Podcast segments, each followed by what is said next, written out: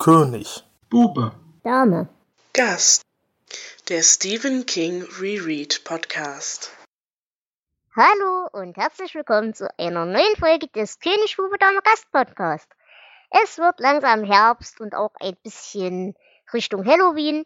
Und da haben wir uns dieses Mal ein Buch ausgesucht, das auch chron chronologisch ganz gut passt, nämlich Der Werwolf von Trager Mills. Und ähm, da es hier um eine kleine amerikanische Kleinstadt geht, noch kleiner als äh, Castle Rock und so weiter, haben wir gedacht, wir laden uns dafür auch einen Profi ein, nämlich Travis J. Dow. Den kennt ihr aus mehreren Formaten, die er euch auch gleich vorstellen wird. Deswegen, hallo Travis, ist schön, dass du da bist. Hi, freut mich. Natürlich ist ansonsten auch wie immer der Jonas dabei. Auch sehr schön, dass du da bist. Hallo. Und wie immer auch der Flo. Hallo Dela, schön, dass du dabei bist. Ausnahmsweise mal. ja, äh, Travis, wie gesagt, deine Stimme kennt man wahrscheinlich, wenn man uns hört, äh, hat man sicherlich auch deine Formate schon mal in der Hand gehabt. Aber erzähl uns doch mal ein bisschen, welche Formate du so machst und wer du so bist und so weiter und so fort. Ähm, also ich mache hauptsächlich ausschließlich äh, Podcast über Geschichte. So hat mit ähm, tschechische Geschichte und dann und dann Geschichte der Wissenschaft, so Alchemie und das Ganze angefangen. Und äh, meist meist auf Englisch, aber ich habe auch zwei Podcasts auf Deutsch. Eins über deutsche Geschichte, Geschichte der Deutschen heißt das. Äh, das kennt man vielleicht, hoffentlich, ich hoffe. Und ähm, das andere ist Americana für euch. Das ist über amerikanische Geschichte, aber ähm, ja, also in einem lustigen Format erzählt, manchmal auch sehr persönlich so. Und ja, im Deutschen war es das eigentlich auch schon. Äh, ich übersetze das geheime Kabinett aufs Englische und mache da noch so halb Dutzend äh, Projekte. Aber ich glaube, so jetzt das halb äh, das wichtigste Projekte im Moment sind ähm, Geschichte der Deutschen auf Arabisch, was ihr sowieso nicht verstehen könnt, aber da, das übersetzt, übersetzt ein syrischer Flüchtling. Ähm, und demnächst äh, es gibt einen Podcast, das heißt Podcastnik. Das ist das Beste von allem und ist auch, ist auch ein YouTube-Kanal, wo man mich beim Stricken zuschauen kann und während ich Geschichten erzähle. Ähm, stricken, ja, yeah, ja. Yeah. Und, ähm, und Past Access kommt demnach, demnächst. Das ist mein, mein Co-Moderator Pete Pullman sitzt im Rollstuhl und ähm, reist trotzdem durch die Welt und, und seine Abenteuer und was man wissen muss und man das überhaupt so vorgeht und das Ganze. Ähm, das kommt demnächst, auch, auch mit Video und so. Coole ja. Sache. Ja. Äh, ich werde euch das Ganze natürlich auch wie immer verlinken. Äh, für die neuen Formate gibt es da schon einen Link oder muss ich den erreichen, wenn es dann soweit ist? Für Podcastnet gibt es einen Link. Ja, aber ja, Past Access kommt hoffentlich bald. Hoffentlich wenigstens okay. ein Trailer oder Teaser. Okay, auf jeden Fall werde ich euch da auf dem Laufenden halten, sobald ich da alle Links dann zusammen habe. Und ähm, ja, nur ganz kurz, damit die, die Hörer dich einordnen können. Du bist halt äh, zwar zu großen Teilen in Deutschland mit aufgewachsen und so weiter, aber ursprünglich hast du sehr nahe Bindungen nach Amerika. Genau. Ich höre mich doch mit, wie ein normaler Deutscher an, oder? Akzent oder so, oder? ja, immerhin, ähm, du sprichst mehr Deutsch als ich. Von daher. Gut, dass äh, du also das gesagt hast. Ich ähm, ich komme eigentlich aus Oregon, also das ist an der Westküste nördlich von Kalifornien. Aber genau, wie du sagtest, ich, also ich bin mit vier Jahren, als ich vier Jahre alt war, ist meine ganze Familie nach Deutschland und ich, äh, das letzte Jahr, wo ich dort wohnte, war, äh, da war ich 19 Jahre alt, 2001 oder so. Das ist schon eine Weile her, aber ähm, ich wohnte dann auch zehn Jahre in Prag und das ist ja nebenan. okay. Ähm, aber wohne jetzt wieder in Kalifornien, genau. Mhm, okay.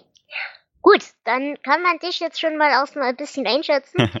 Deswegen würde ich sagen, fangen wir doch erstmal an mit dem Buch. Und dafür würde ich dich wie immer um die zeitliche Einordnung bitten. Ja, wir sind diesmal im Jahr 1983. Während King äh, mehr Koks und Alkohol wollte, da wollten die Fans mehr King. Und als ich ihm dann die Gelegenheit bot, eine Kalendergeschichte zu schreiben, sagte er zu.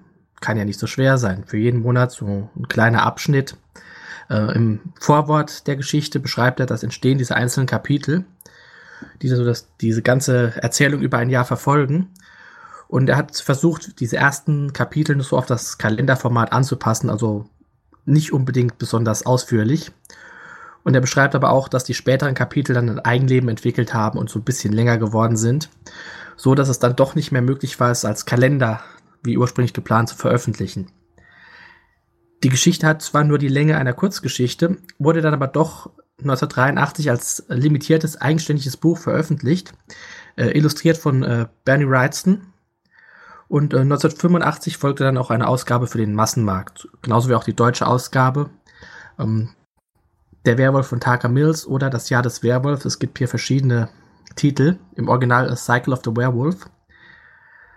Ähm, Im Jahr 85 erschien auch der Film Silver Bullet. Stephen King hat ja auch selbst das Drehbuch geschrieben. Ähm, in verschiedenen deutschen Ausgaben ist dieses Drehbuch auch noch an die Geschichte drangehängt. Ob sie tatsächlich genug für einen Film hergibt oder für ein eigenständiges Buch, äh, das werden wir heute diskutieren. Und Jonas erzählt uns jetzt mal, worum es in diesem Jahr geht. Das kleine Städtchen Tarkas Mills wird von einem Werwolf heimgesucht. Es ist nicht ganz klar, wo der herkommt, aber er ist da.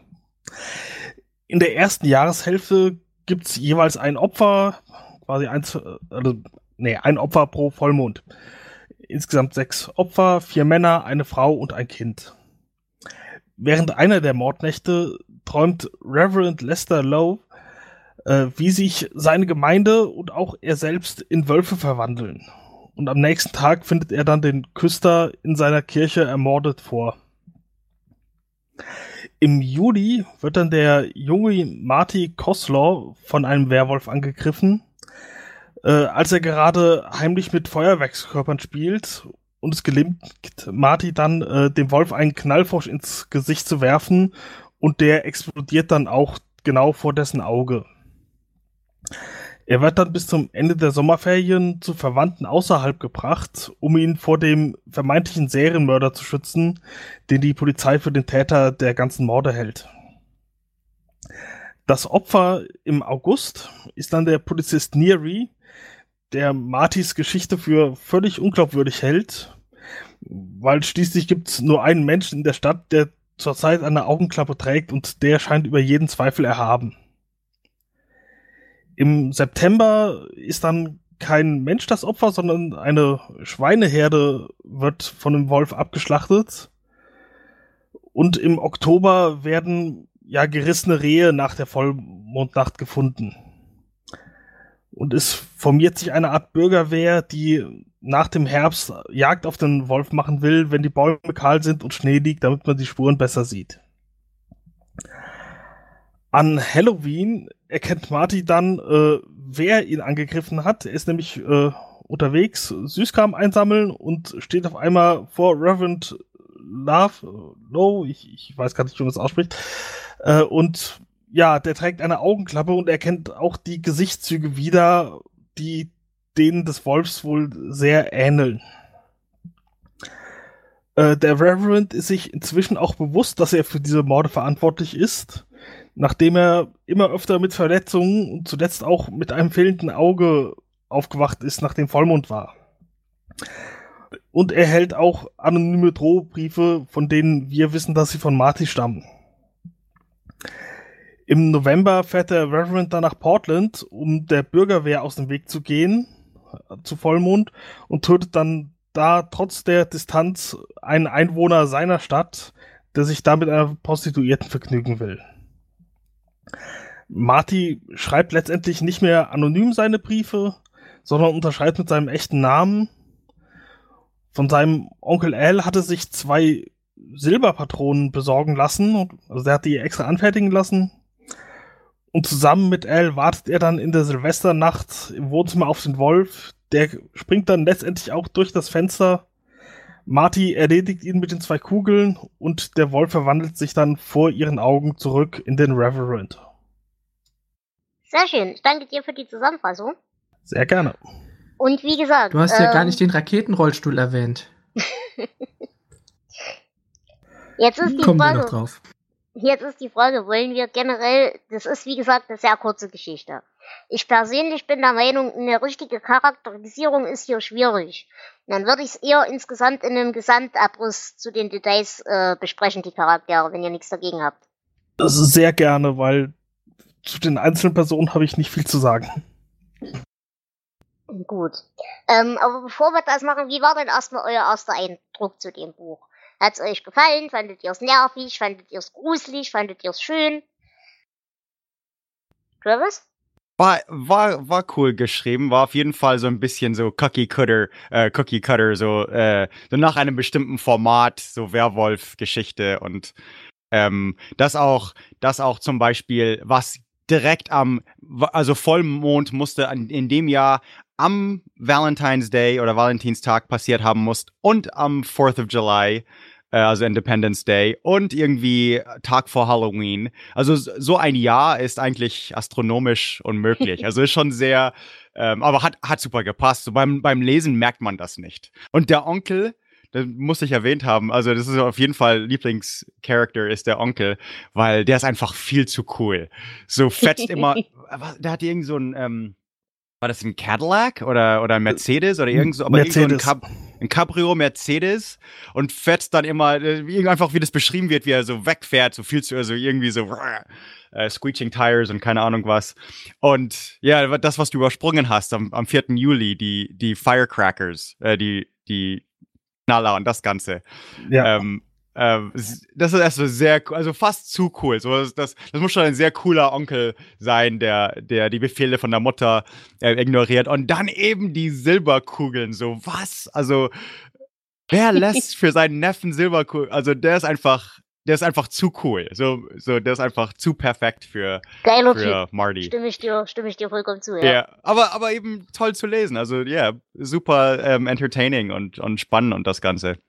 Mhm. Ähm, und übrigens, ich sollte erwähnt haben, es heißt Lester Lowe und Marty Kosla.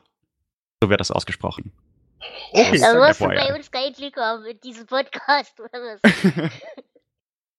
Ja. Aber wir danken dir für den Hinweis. Wir werden ihn nur sorgfältig ignorieren. Aber Marty, ja, was auch immer, ja. Aber Lowe ist, weil es gibt ja auch Lowe's Hardware und, und es wäre äh, Ko- äh, Kosla, wenn man das falsch ausspricht, dann hört sich das an wie, ähm, Wie das Boah, die, dieses, dieses ähm, Cabbage, dieses Krautsalat. Mhm.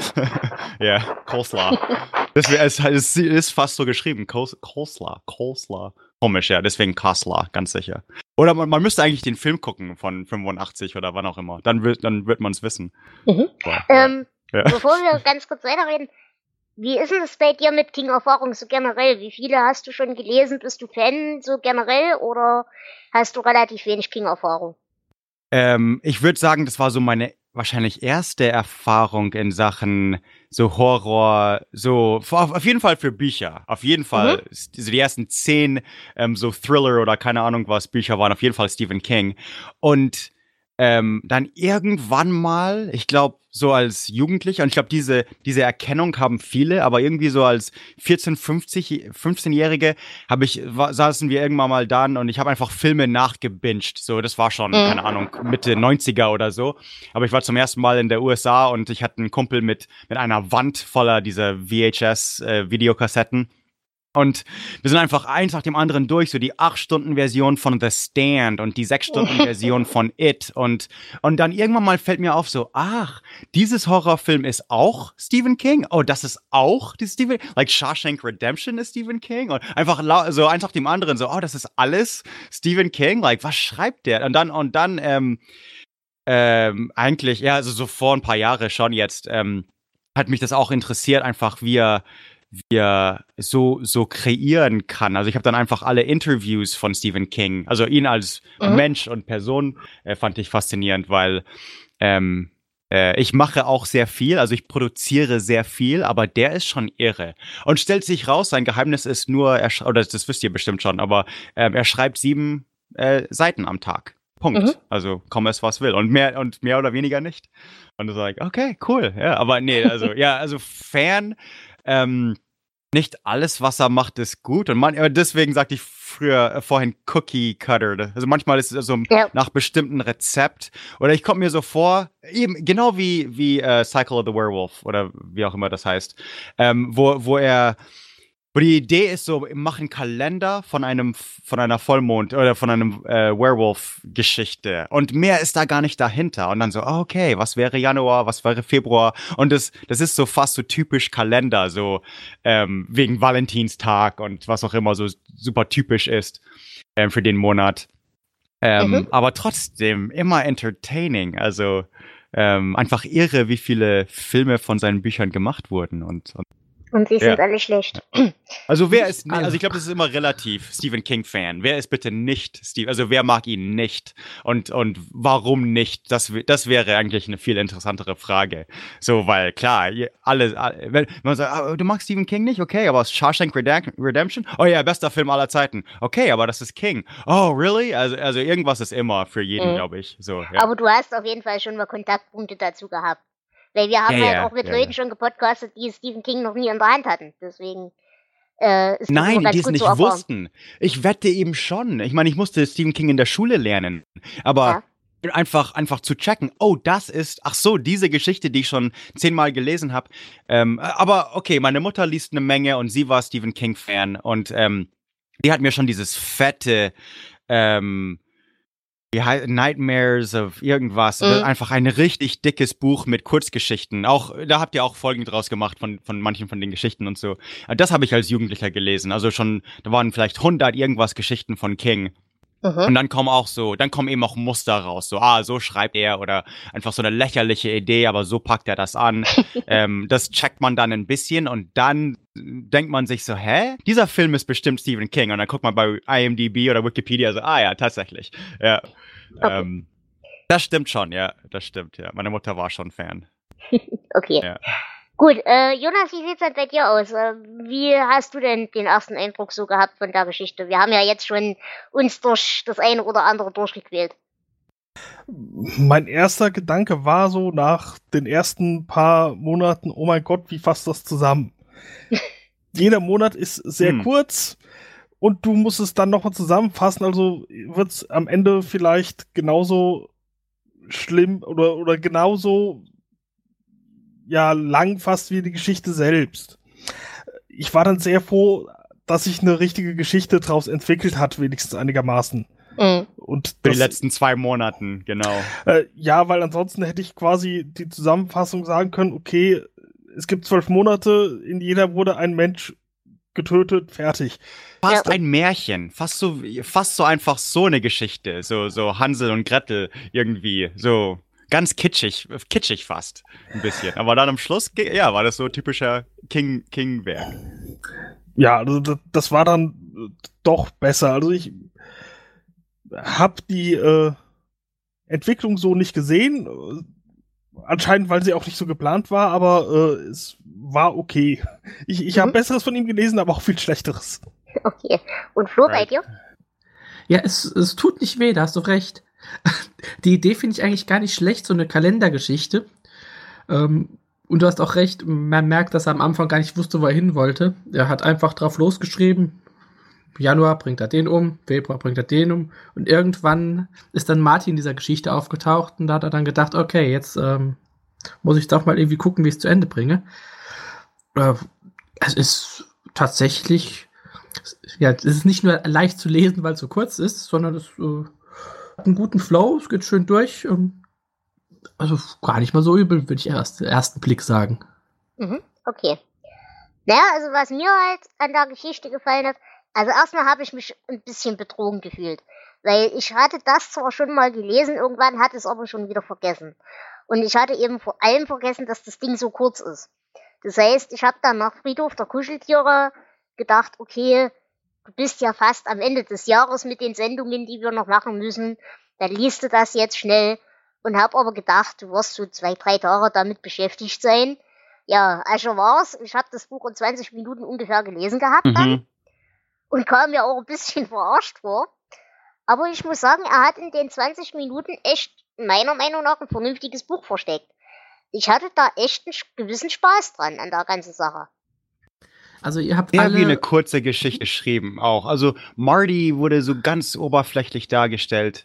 So, so, so zweidimensional. Also ja, es, war, es ist eigentlich gut, dass es als Buch gedruckt wurde, finde ich ein bisschen. Aber ja, die Geschichte selber war schon okay. äh, ihr habt alle nur die Geschichte gelesen und nicht das Drehbuch? Ja, weil ich hatte das Drehbuch nicht. Ich hätte nur die Geschichte gelesen, aber dafür auf Englisch und Deutsch. Ich hab's gehört, ohne Drehbuch. Oh. Hat in jemand den Buch Film gesehen, den dran. Hat jemand den Film gesehen von 85? Ja, äh, ist schon ein paar Monate her, aber den hatte ich geguckt. Okay, ich war neugierig, als ich gemerkt habe, dass es einen Film gibt, aber ich dachte mir, das muss auch schlimm sein, oder? Wie, wie war's? Was kannst du dich daran erinnern? Flo steht auf schlechte Filme. Flo ist da kein gutes Beispiel. Okay, okay. Ja, ich mag, es kommt drauf an. Ich mag, also so vor allem 80er-Filme, die, die sehe ich mit einem anderen Auge und ähm, grins auch oft ganz dumm, während, also einfach, weil es so kitschig ist irgendwie, aber. Ja, 80er also- Horrorfilme machen einfach Spaß, egal, selbst wenn sie Ja. schlecht sind. Das ist was Ich bin anderes. riesen like Jason und Freddy und also you know Nightmare on Elm Street und diese auch, ja. diese Dinger Fan, also die liebe ich wirklich, ja. Eine Genre für sich eben, ja. Aber da ist Stephen King auch gut äh, also aufbewahrt. So, also da, das passt dann auch so zu den kitschigen 80er Filmen. Aber ich würde euch trotzdem widersprechen in dem Ding, dass, gut, ich gebe euch recht, Marty als, als Person ist eindimensional gezeichnet. Das ist richtig. Aber ähm, ich finde trotzdem, er hat in dem Buch und in den paar Seiten, die es hat, trotzdem mehr Dimensionen versteckt, äh, gerade so in, in Hinblick auf Umgang mit Behinderung und solchen Sachen, als zum Beispiel Tiefgang in Cujo steckt, finde ich. Ja. Ähm, ich, ich finde, äh, da, da, äh, da kenne ich ein Zitat, ich weiß jetzt nicht, wer das gesagt hat überhaupt, aber Hm? äh, er sprach über Dickens. Und Dickens, die, man, man kann sich, also innerhalb von, von ein paar Paragraphen hat er einen, einen, einen Charakter so beschrieben, äh, mit bestimmten Zügen oder einfach, weil die bestimmte Dinge machen oder einfach ähm, irgendwas, was, was ein bisschen zweidimensional ist, aber ähm, das Zitat ist irgendwie, aber wenn man um einen Dickens-Charakter gucken will, ähm, geht das auch nicht. Also wenn man um die Ecke guckt, ist dann immer mehr da irgendwie. Und das ist einfach so ein bisschen so das, das Genie von Dickens. Und genau das gleiche würde ich sagen mit Kings Kurzgeschichten. Ähm, Mhm. die, die Characters sind alle da und das sind wirkliche Menschen, wo, wo man sich auch selber verrei äh, so reinsetzen kann oder äh, wo man mitfühlt oder gegen oder was gegen hat. So, also das, das macht er richtig gut und das macht er auch. Ähm, so dieser einäugige äh, Priester oder also das ganze, also den, kann, den konnte man sich auch vor vors Gesicht ähm, Vorstellen. also vor, vorstellen, genau. Also und sehr leicht, also man hat man hat sofort ein Bild vors Gesicht mit mit Kings Characters und das Ganze. Mhm. Ähm, einfach wie die sprechen und einfach was ich bemerkt habe ist jedes Verb ist ein komisches ich weiß nicht, ob es auf, auf Deutsch, äh, ist mir auf Deutsch nicht so aufgefallen, aber auf, ähm, im, im Englischen musste ich fast mal, fast hin und da überdenken, so, das ist das erste Mal, wo ich dieses Verb so benutzt höre oder lese. Mhm. Ähm, einfach total kreativ, einfach, aber jedes, aber immer Verba, also also immer so die, was die machen, so die Tunwörter, sind immer so, äh, es geht keiner, sondern eher, keine Ahnung, like, ja, er aber schreitet halt. Es geht aber- keiner, man schreitet. nicht Man mal, aber irgendwas, was, was ich nur einmal gehört habe. So wirklich so was ganz Merkwürdiges, Mhm. wo ich mir denke, so in diesem Kontext ist es, ja, also aber perfekt halt. Und dann denke ich mir auch, also äh, so, ich denke mir dann auch so, wie leicht ist das ein Talent von King? Ist das was, was ihm so zum Genie macht? Aber in diesen Verben ähm, stellt man sich was ganz Bestimmtes vor und das ist immer mit der Person verbunden. So, das, das, darauf wollte ich hinaus. So, wenn man sagt, er, er, er schlängelt sich durchs Zimmer, dann hat man auch so, ah, da ist ein bisschen hinterlistig oder, also da kommen einfach so, so zehn andere Ideen dahinter, Mhm. ähm, obwohl er einfach bloß einen Satz schrieb irgendwie. So, das, das ist King und das ist auch ähm, so dicke, also so die, die Meister von Kurzgeschichten und so. Das hat King eben auf jeden Fall auch. So Marty Kostler kann man sich auf jeden Fall so ähm, äh, auf der ersten Seite irgendwie vorstellen, finde ich. Und ist auch total sympathisch und äh, man, man, man cheert für ihn, also man ist für ihn und äh, das Ganze, also klar, ja. Na, aber da würde ich gar nicht mal unbedingt auf deiner Seite sein, dass das King generell kann.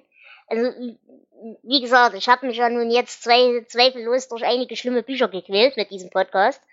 Und da muss ich wirklich sagen, ich hatte an dem Buch, gerade mit dem Sprachstil, wie du schon sagtest, sehr, sehr, sehr viel Spaß. Und auch viel mehr Spaß Ja. als mit vielen, vielen anderen Büchern von ihm. Ja. Ich Zum frage mich, wie, wie als nächstes kommt. Ja. ich frage mich, wie natürlich das für King ist oder ob er, da, ob er da wirklich mit dem Thesaurus, also so ein Duden oder Wörterbuch da sitzt oder, äh, weil das ist teilweise einfach irre Genie, einfach so, wie kommt der überhaupt auf diese, so, ja, ich glaube, da wollte Verb? er wirklich den Englischlehrer rauskehren mit dem, mit dem Ding. Mhm, Da saß er mhm. besoffen in seiner Genau, Ecke, ja. hat geguckt, hatte das Hirn voller eigentlich guter Ideen, die er wahrscheinlich in seinen anderen Romanen so nicht einbauen kann, weil es nicht ins, das würde halt nicht in den richtigen Roman reinpassen. Weil in einem richtigen Roman musst du ja, sag ich mal, mehr Handlung und mehr, mehr Emotionskram mhm. und sowas reinbringen. Und hier kannst du eben das Ganze wirklich über den Stil machen. Und sonst mhm. hat er die Gelegenheit halt relativ selten, glaube ich. Ja, ja. So, solche, ja, solche Kurzgeschichten von ihnen, manche sind wirklich so. Ich glaub, ist nicht Shawshank Redemption einfach selbst eigentlich, eigentlich eine ziemlich kurze Geschichte? Ja. Ja, eine Novelle war das. Okay, right. Genau. Ja, ist ein riesen dreistündiger Film oder keine Ahnung wie lang. Ja, ja Wahnsinn. Wenn man sich äh, Marty im Film mit anguckt, noch ähm, hat er sogar noch mehr Charakter, aber ich finde auch, dass er in der Geschichte wirklich gut dargestellt ist, auch wenn er nur wenig vorkommt. Äh, Im Film übrigens gespielt von Corey Haim, einem der 80er Jahre Corys, die kennt man vielleicht. Und ähm, im Wollte Film. ich eigentlich geguckt haben, äh, bevor für die Folge. Der, der, Film ist tatsächlich gar nicht so schlecht, also den kann man sich mal äh, antun. Ähm, bevor wir jetzt weiterreden, reden wir mal so allgemein, wie gesagt, über Charaktere. Was ich halt hier wirklich finde, ist. Oh, der Onkel. Können wir noch mal noch weiter über den Onkel reden? Machen wir gleich. Warte, oh mein Gott. Ja, sorry, sorry. Ähm, aber generell, also was mir hier aufgefallen ist, wir haben hier halt wirklich erstmal den klassischen Kleinstadthaufen. Wir haben hier Säufer, oh, yeah. wir haben Arbeiter, wir haben die klassischen Angeber, wir haben die Schicksalsgeplagten, wir haben den Priester, die religiösen Figuren, wir haben wie immer den Lehrer, wir haben auch den Frauenschläger, den wir natürlich auch bei Kujo und so weiter schon hatten. Ähm, was mir hier auch wieder ganz krass aufgefallen ist, die Frauenfiguren sind auch wieder alle schroff und lieblos und entweder hysterisch oder Opfer. Und keiner von den eigentlichen Figuren hat jetzt, so wie sie ausgearbeitet sind, erstmal eine Tiefe. Aber wie gesagt, durch den Sprachstil und den Schreibstil und so weiter und so fort, äh, schwingt da eine Konnotation mit, die er sich in anderen Büchern nicht erlaubt. Und ich würde euch auch widersprechen, wie gesagt, dass Marty als solcher gut gezeichnet ist, sondern Marty wird gezeichnet durch die Reaktion von anderen auf ihn. Und da würde ich ganz gerne äh, nochmal ein paar Worte drüber verlieren. Weiß nicht, ist das nur mir jetzt grundsätzlich erstmal aufgefallen, weil ich ja aus Gründen Spannend, für das ja. Thema ein bisschen sensibel bin, oder ging euch das auch so? Jetzt, muss ich, jetzt müsste ich dann nochmal überlegen, weil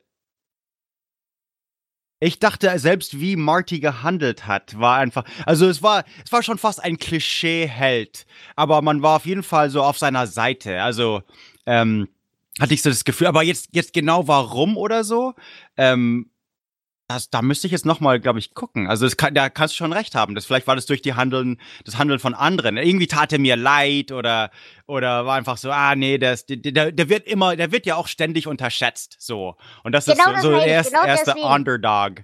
Ähm, aber ich bin immer so, ich route for the underdog. Ich weiß gar nicht, wie man das auf Deutsch sagt.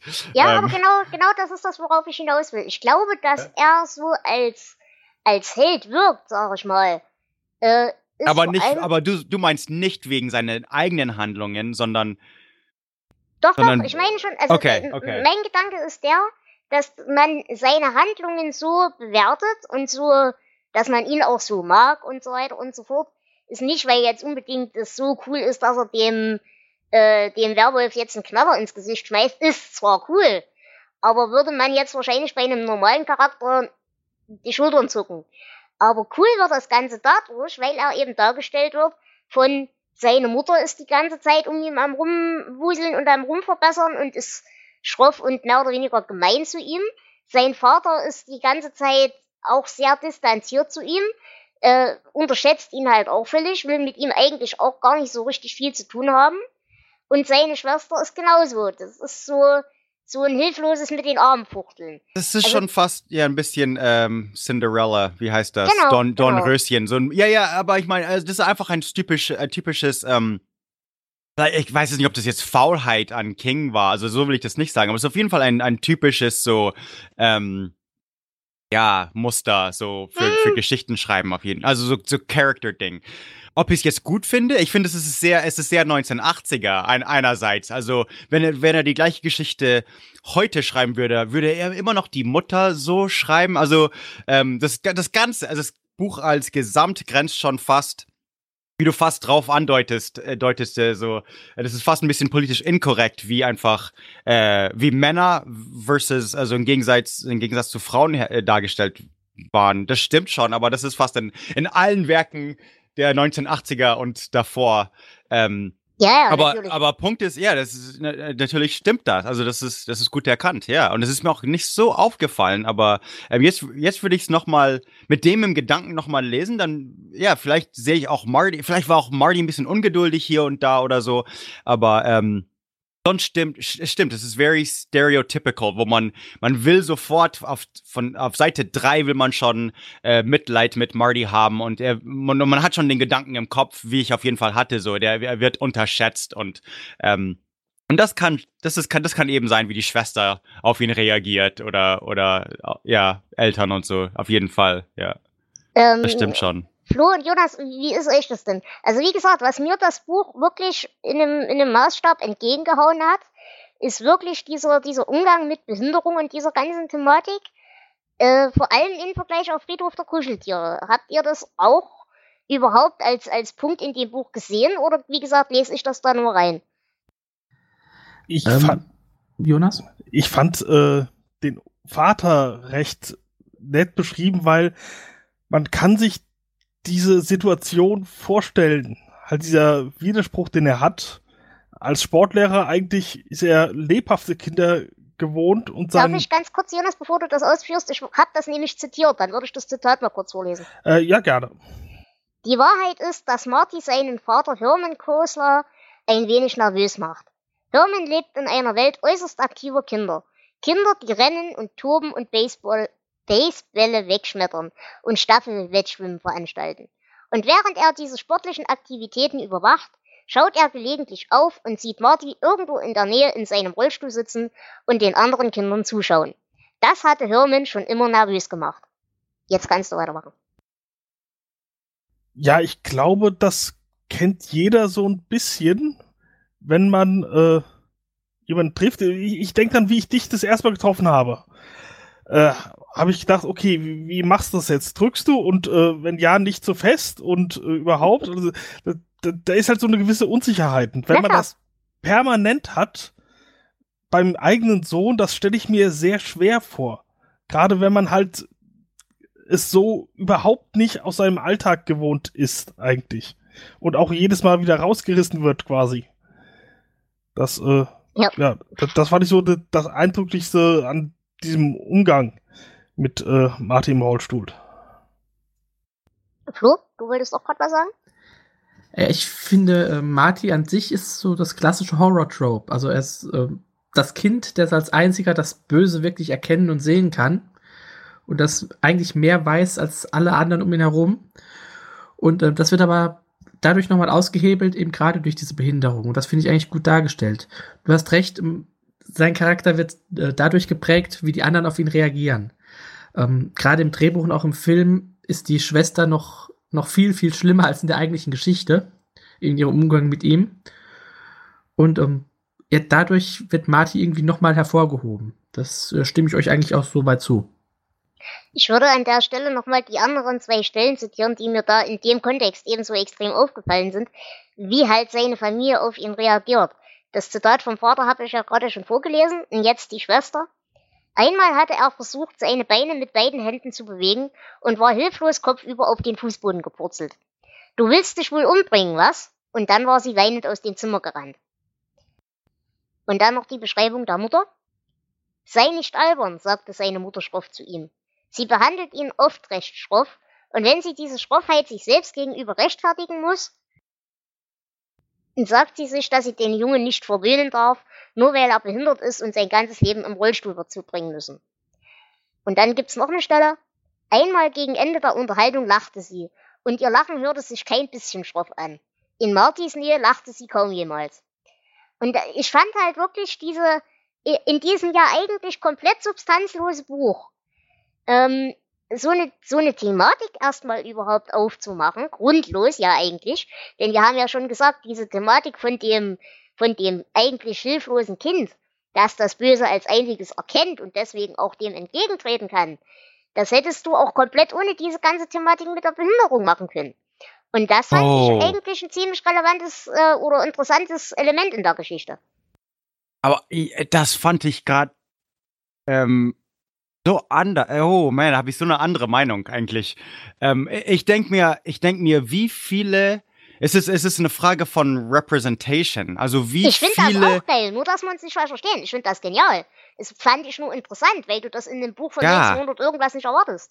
Na, ich, ich genau. Und ich finde gerade, ich finde gerade deine Reaktion irre faszinierend, weil, weil ich habe so die Frage so, ähm, also King hat diese Erfahrungen nicht, also und deswegen er wird auch bestimmt Fehler machen oder oder ähm, weiß einfach bestimmte Dinge nicht, wie wie wie wie das wie man sich wie man wirklich denkt oder wie man wie es wirklich sein wäre, sage ich mal. Ähm, und du schon oder oder mein Kumpel Pete auch Mhm. und ähm, wenn die jetzt sowas lesen, ähm, ihr seid wahrscheinlich auch gar nicht die so die Hauptaudienz oder das Natürlich Publikum, nicht. sondern das ist einfach der Durchschnitts Durchschnittsperson und ähm, und das ist einfach total okay. Jetzt jetzt wurde es. Die Frage ist dann so, wird es missbraucht oder oder ist es? Ich meine, ich meine, wenn es jetzt nicht ich, äh, es ist ja ziemlich schwarz-weiß, wenn es jetzt nicht die, der Hauptprotagonist oder Held war, sondern der Bösewicht, dann wäre es ja so, hey, wait a minute, what the fuck is, you know, warum muss jetzt der Villain im Rollstuhl sitzen oder so? Also da, da wäre es ganz komisch, aber eben, ähm, weil es ein Kind ist, dann ist es sowieso okay, das ist, ähm, ist dann auch das Buch für Jugendliche und ich denke mal, ja, also Werwölfe und so weiter. Ich glaube, und ich glaube einfach, dass, dass, dass dann ein Protagonist im Rollstuhl sitzt, finde ich für 1983 einfach ähm, fast so ja. fast Martin Luther King mäßig, ehrlich gesagt. Und, Da stimme ich und da, zu, da und ich da, und da, und, und äh, also für mich jetzt persönlich, nee, aber ich absolut, ich bin gar nicht anderer Meinung von dir oder oder ich ich denke nicht, dass du falsch liegst oder so, sondern einfach, ich find's bloß interessiert, wie du denkst äh, oder was deine Meinung hier ist, weil Mhm. ähm, für mich, also ich denke mir einfach so, das ist so geil, dass, äh, dass ich ihm da tausend Fehler erlaube, weil er hat ja wenigstens versucht. Nein, aber gesagt, ich, aber ich, ich, sehe die Fehler, ich sehe die Fehler auch nicht unbedingt. Pete wird mir da ankommen und, sa und sagen mit einem roten Kopf und äh, das ist dumm gemacht und bla, warum hat er eigentlich und und ähm, und und und bringt mich zum Denken. Das ist das ist halt Ja. immer was Gutes. Ja, klar. Travis ich Ähm, glaube, wir, yeah. verstehen uns da falsch. Ich unterstelle ihm hier nicht mal Fehler. Im Gegenteil, ich unterstelle ihm hier sogar, dass er es verdammt gut getroffen hat, Hm, wie nun hm. mal die Realität ist. Ähm, Okay, ich, okay, Also ja. da, da bin ich voll bei dir. Das, ich finde das auch nicht fehlerhaft Ja, ja. oder wie auch immer, sondern es ist einfach die Realität. Erstens finde ich es schon mal verwunderlich, dass er das überhaupt thematisiert. Großartig verwunderlich, aber trotzdem verwunderlich. Äh, zweitens, wie gesagt, fragte ich euch halt, weil ich weiß, dass ich sehr gerne solche Sachen, ähm, ja, aus Gründen halt, ich lese die sehr stark. Ich glaube, jemand, der Leute wie mich zum Beispiel überhaupt nicht kennt und damit überhaupt keine Berührungspunkte hat, der würde, glaube Mhm. ich, diesen, diesen Aspekt überhaupt nicht wahrnehmen in dem Buch. Was auch okay ist, was vollkommen in Ordnung ist. Aber was ich was ich eigentlich auch genial finde, dass jemand im Genau. Rollstuhl sitzen kann und man und man man merkt es gar nicht oder you know, man, man denkt gar nicht drüber nach. Außer dass es halt wirklich, also wie er schreibt, ist es ganz offensichtlich. Aber Genau. und, und doch ist es einfach kein Ding. Also das ist einfach total, ja, also ja, äh, ich fand schon schon interessant einfach. Ja, Ähm, der, der Charakter wird nicht über die Behinderung definiert. Das Genau, ich auch das schön. darauf ist- wollte ich ja, genau. Ja. Und vor allem, was halt hier noch interessant ist, wir haben ja ganz oft, ähm, bei, auch bei King, das ist, verwendet er ganz oft, ist eben dieses, diese Thematik a crooked mind and a crooked body. Das heißt, wir hatten es ja in der Right. letzten Folge bei, bei Friedhof der Kuscheltiere, die behinderte Schwester, die auf dem Dachboden wohnt und dann irgendwann stirbt und aber quasi der Fluch der ganzen Familie ist und das Böse personifiziert. Und dass er jetzt wirklich ein Buch später äh, quasi das Ganze völlig notlos so umdreht, finde ich richtig geil. Aber fand ich ja, halt okay. Ja, beachtenswert. ja, ja. Da habe ich dich vielleicht tatsächlich ein bisschen falsch verstanden. So, ja, ja, aber genau, ja, ich finde es einfach, ähm, ja, weil weil es so selten ist, finde ich es halt. Genau. Auch. Vielleicht ist es auch. 83. ja. Ja, 83, genau. Vielleicht ist es auch so gut, ähm, weil die Geschichte so kurz ist, da hat er nicht so viel Zeit gehabt, es zu versauen. Richtig, Ja. stimme ich dir vollkommen zu. Gut, dann würde ich sagen, reden wir doch nochmal über den Onkel. Und den fand ich auch persönlich richtig geil, weil er der Einzige ist, der mit Marty eher äh, interagiert wie mit einem Menschen. Und alleine dadurch hat der Mensch bei mir schon 1000 Pluspunkte, weil ich den genial finde. Davon abgesehen, dass das auch schon für einen gesunden Jungen wahrscheinlich ein saucooler, Eng, äh, saucooler Onkel wäre. Aber äh, nur die Tatsache, dass er mit Marty interagiert wie mit einem echten Menschen, macht ihn mir unglaublich sympathisch. Mhm, dass er ihn irgendwie sofort glaubt oder, oder, ich weiß gar nicht, es ist nicht klar, ob er ihn glaubt oder nicht, aber er respektiert sein, ihn genug, dass er einfach, ähm, er, also zum Beispiel jetzt die Silberkugeln, dass er die Silberkugeln gießen lässt. Genau. Ähm, Vielleicht ist er ja, hat er ja Zweifel im Kopf. Das kann ja sein, aber er macht es trotzdem, weil er einfach sagt, das ist mein Neffe Marty und der, der, der hat, hat sich sehr ernst angehört oder keine Ahnung. Und ähm, äh, ja, also ja, ich, ja. Aber nicht mal, nicht mal so. Ich meine, das ist schon eine harte Nummer. Dein, ich weiß gar nicht, wie alt ist er beschrieben? 12 oder 13 oder so? Äh, deinen Ja. zwölfjährigen Ja. Neffen. Mit, mit dem Revolver, so drückt er.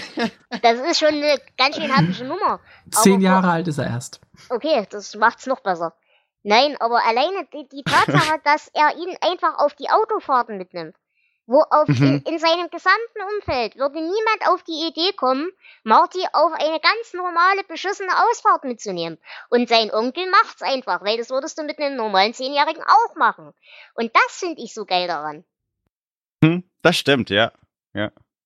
Also wirklich die Kleinigkeiten finde ich daran so schön. Ich glaube, ja, ja. Er ist, er ist nicht nur ein cooler Onkel, aber er geht aus, er geht, er, er tut auch das Richtige, auch wenn es Genau. nicht einfach, also einfach hinter, hinter dem Rücken von der Mutter, als sie äh, Independence Day gecancelt haben, so trotzdem den Feuer, Feuerknaller zu geben und dann, und dann eine Zehnjährigen eine Pistole in die Hand drücken. Also da, da muss doch seine Schwester was arg dagegen haben und macht es trotzdem. Ja, also schon sehr cool. Ich habe ich hab keine Kinder, aber ich habe eine äh, Neffe und eine Nichte und äh, also ja, ich, ich hoffe, ich kann auch mal denen äh, Silberkugeln gie- gießen lassen, wenn die zehn Jahre alt sind. Denen, Wie äh, in viele, mein- wie viele Jahre hast du denn noch Zeit bis dahin? Oh, noch, noch ein paar, also acht oder so, das passt. Okay, dann geht's ja noch. Das ist gut, Silber ist teuer, da muss man drauf sparen. Ich, Okay, wette, dass, ähm, ich wette, die kann man hier kaufen, ehrlich gesagt. Ich wette, wenn ich fragen würde, Sil Silver Bullets, würden die sofort so, ja, 9mm, 45, what you need, I got it. Ich, ich meine, das ist hier. Ich. Warte mal, ich guck, ich, ich, Wie standet Ich ihr denn so? google das gerade, ob ich die kaufen kann. Aber ja, okay. Dann kaufe ich die für meinen Neffen. Nee, aber. Nein, ähm, aber jetzt mal davon abgesehen. Wie gesagt, die, das ganze Thematik mit Marty und seiner Familie, die haben wir ja jetzt erstmal abgesprochen. Aber ähm, es gibt ja auch noch andere Charaktere, die, wie gesagt, relativ blass bleiben. Aber wie standet ihr denn zu der Argumentation von dem Priester, als er dann begreift, dass er ja doch Teil des Problems ist? Ich glaube ihm, dass ihm das zu Anfang nicht bewusst war. Das ist ja auch in der gesamten Mhm. Werwolf-Mythologie so relativ gängiges Thema. Aber als ihm Hm. das bewusst wird und er diese, diese, diese Idee von alles dient Gott, auch das Schlechte, dann äh, so formuliert, wie, wie steht ihr dazu? Ich glaube, er möchte einfach keine Konsequenzen ziehen. Er möchte einfach weitermachen und quasi versucht, sich rauszureden. Okay. Flo? Ja, Gott wird schon richten. Das ist wieder so eine unsympathische religiöse Figur, wie wir sie schon öfter hatten. Ähm, ich glaube auch, dass er am Anfang tatsächlich nicht wusste, aber dass er auch wirklich nichts dagegen unternimmt. Das äh, macht ihn natürlich dann auch zum Bösewicht der Geschichte. Oft ist es ja so in Werwolf-Geschichten, äh, dass der Werwolf so das eigentlich das Opfer des Fluchs ist. Ähm, das kommt hier nicht so rüber. Das stimmt. Das fand ich auch, ja. Naja, aber ich fand seine Argumentation doch recht schlüssig, als er dann zum Beispiel den, den Frauenschläger da wegräumt. Da war ja eben auch der, der eingebaute Gag, der haut extra aus der Stadt ab, um äh, da in Sicherheit zu sein. Und der Werwolf haut auch aus der Stadt ab, um in Sicherheit zu sein. Und äh, ja, kascht sich dann eben den Typen, der seine Frau zu Hause verprügelt hat die ganze Zeit und muckst den ab. Das fand ich schon ganz nett. Aber ähm, nein, alleine diese, diese Argumentation, ja, es trifft doch die Richtigen, dann ist das vielleicht doch kein Fluch, sondern das, was ich tun muss. Die fand ich auf einer gewissen Ebene doch nachvollziehbar. Ja, aber das trifft bei diesem einen Opfer zu und bei allen anderen nicht. Deswegen, nee. Okay. Dazu hätte die Geschichte anders aufgebaut werden müssen, dass er richtig so als Anti-Held dargestellt wird. Ähm, das hat für mich jetzt hier auch nicht wirklich gepasst. Mhm. Ja, es, es war fast unwichtig, wer der Werwolf war. Also so, ähm, ich fand es auch lustig. Wir, wir reden über Tarker Mills. Ich meine, wie groß kann die, kann das Dorf sein? Ähm, oder, oder nebenan ist auch Chester Mills. Das ist äh, Under the Dome und da gibt's ja, also die werden ja immer, immer wieder erwähnt in seinen Büchern. Aber Tarker Mills ist eine Kleinstadt, aber das war, das war so ein Nebensatz, wo er schrieb, ich glaube, in der englischen Version war, war es so, Our church circles don't touch. So, unsere Kirchkreise berühren sie. Also er kannte mich nicht, weil unsere Kirchkreise uns nicht berührten oder so. Genau. Und ich die, so, Verwaltungs oh, das die ist- Verwaltungsbezirke halt. Ja, das ist so weird. Nee, nicht mal das, Na, sondern der eine, halt. der eine ist halt Methodist und der andere ist halt äh, Presbyterian oder Genau. keine Ahnung. Und so, oh, that's weird, aber das stimmt. Das ist so, das ist so realistisch eigentlich. So in, ähm, selbst wo mein Vater wohnt, sind es, glaube ich, ein paar tausend Leute, aber die haben vier Kirchen und die sind wirklich bei den vier Kirchen getrennt. Also, Mhm. ja. Übrigens, wenn ich kurz sagen darf, ähm, eine, eine 45 Caliber Silberkugel wäre 20 Dollar, also no- 19 Dollar 38 Cent. Und man kann sogar mit Bitcoin oder PayPal zahlen. Yay! Ich glaube, ich bestelle mal zwei für meinen. Yay! Genau. Aber echt, es gibt hier, ja, ja, also ist kein Problem. Ja, Nun gut, dann bist du hier mit der offizielle Werwolf-Beauftragte, wenn es irgendwann mal soweit ist. Ja, ich, ich, ich, äh, ich heb mir mal die Seite auf. Das kann man immer gebrauchen. Ähm, ja, reden wir doch noch mal kurz darüber, warum es denn jetzt ausgerechnet wieder der Priester ist.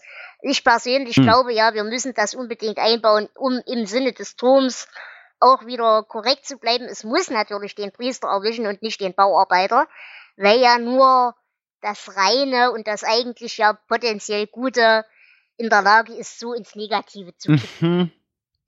Hm. Ich vermute, es war ursprünglich gar nicht so geplant, sondern einfach, es ging um diesen Monat, da dachte sich King, okay, wie äh, Oh. war das jetzt äh, tot? Wir, wir machen mal einen toten Küster und der Priester hatte irgendeine religiöse Vorahnung und findet ihn dann auch tatsächlich.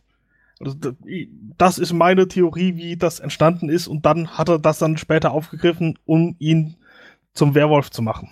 Okay? So nach dem Motto, ich muss die Geschichte zu Ende bringen. Welche Figuren habe ich denn? Wer könnte es sein? Ja, genau. Wer kann denn weg? Hat oder wann habt ihr denn äh, gewusst, dass es der Priester ist? Es ist immer der Priester. Es gab ja keinen Gärtner, also muss es der Priester sein. Irgendwie, ja, ich, ich weiß es nicht. Ich glaube, ich hatte andere verdächtigt oder. Und ich weiß gar nicht, ob ich, ob ich so drüber nachgedacht habe. Aber ich frage mich jetzt gerade auch, so in welchem Monat, als King das geschrieben hat, in welchem Monat hat er sich entschieden, dass es der Priester war? Weil das, also so April, Ma Juni oder, oder sogar nach dem 4. Juli? Also, okay, jetzt, jetzt fehlt ihm ein Auge. Wer ist es? Weil es ist wirklich so, am Anfang könnte es ja fast jeder gewesen sein, irgendwie. Nee, also So. da widerspreche ich euch komplett. Da bin ich Ja? wirklich der Meinung, dass wir wirklich so ein Ding haben. Es muss Ich gewesen habe sein. hier Also eine religiöse Figur. Die religiösen Figuren in King-Werken sind Aber- immer potenziell am Abschnappen.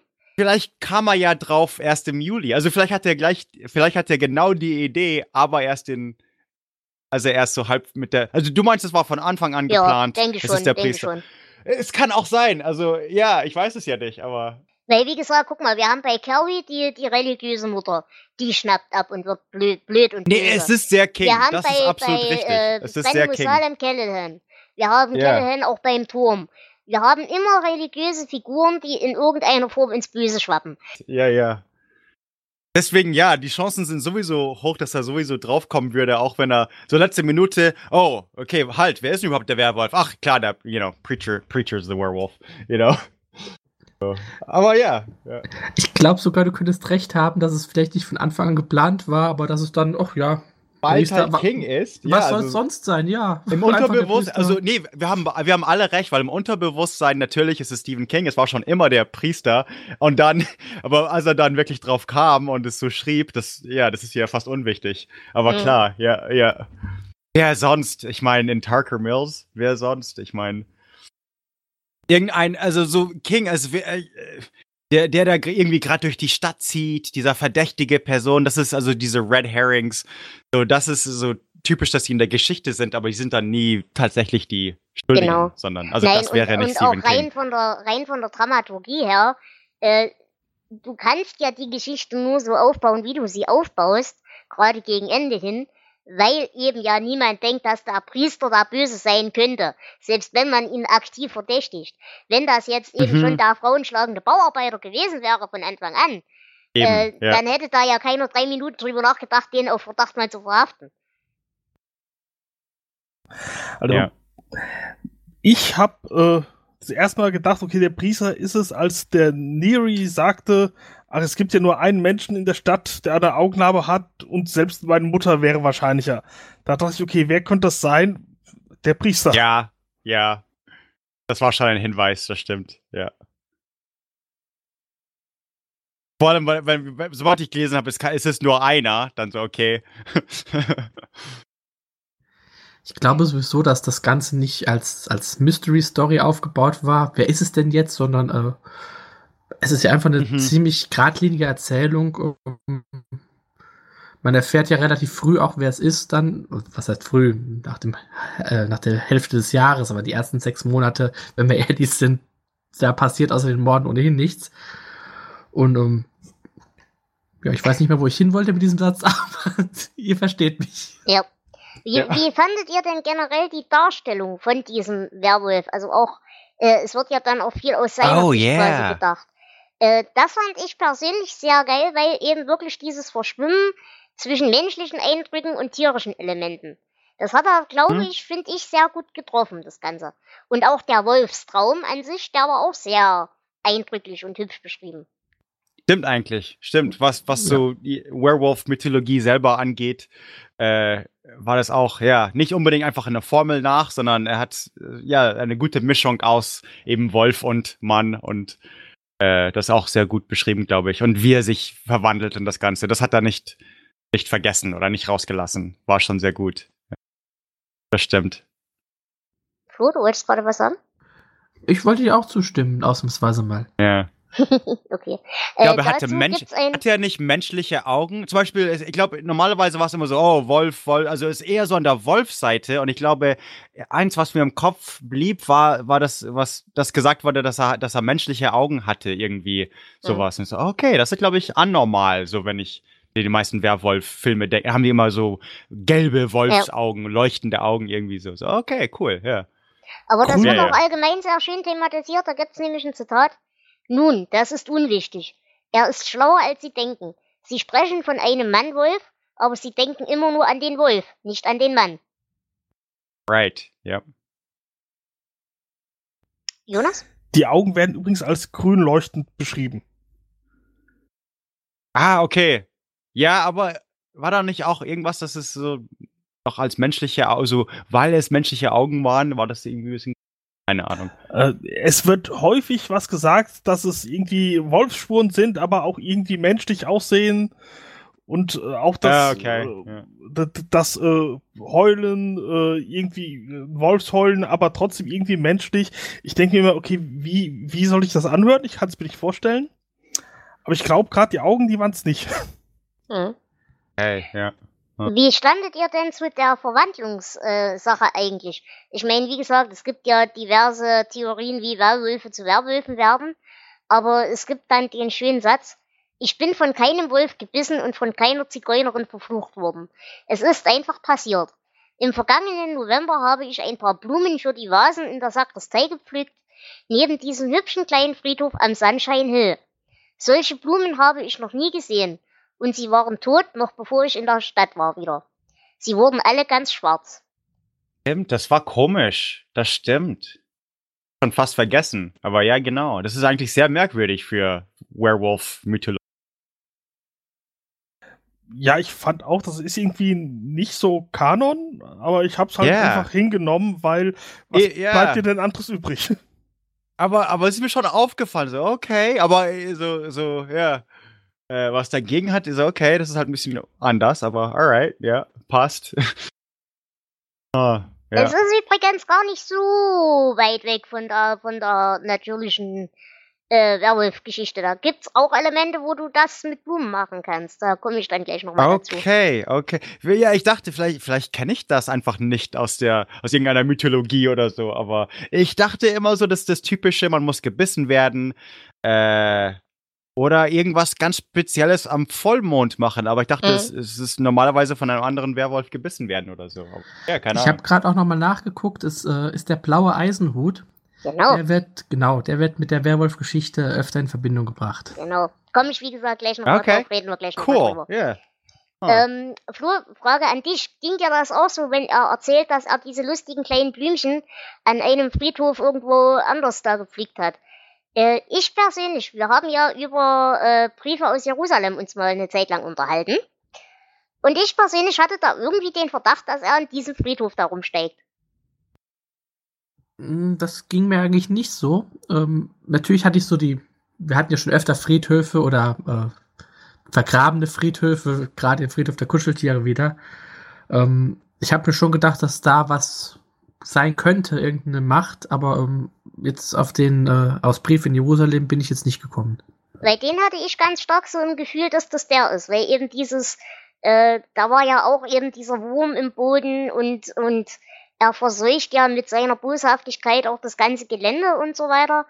Äh, das hat mich doch durchaus daran sehr erinnert, weil, ja, wollte ich nur erwähnt haben, dass mich das daran so ein bisschen erinnert hat. Aber da werde ich wieder wie immer überinterpretieren. Vermutlich.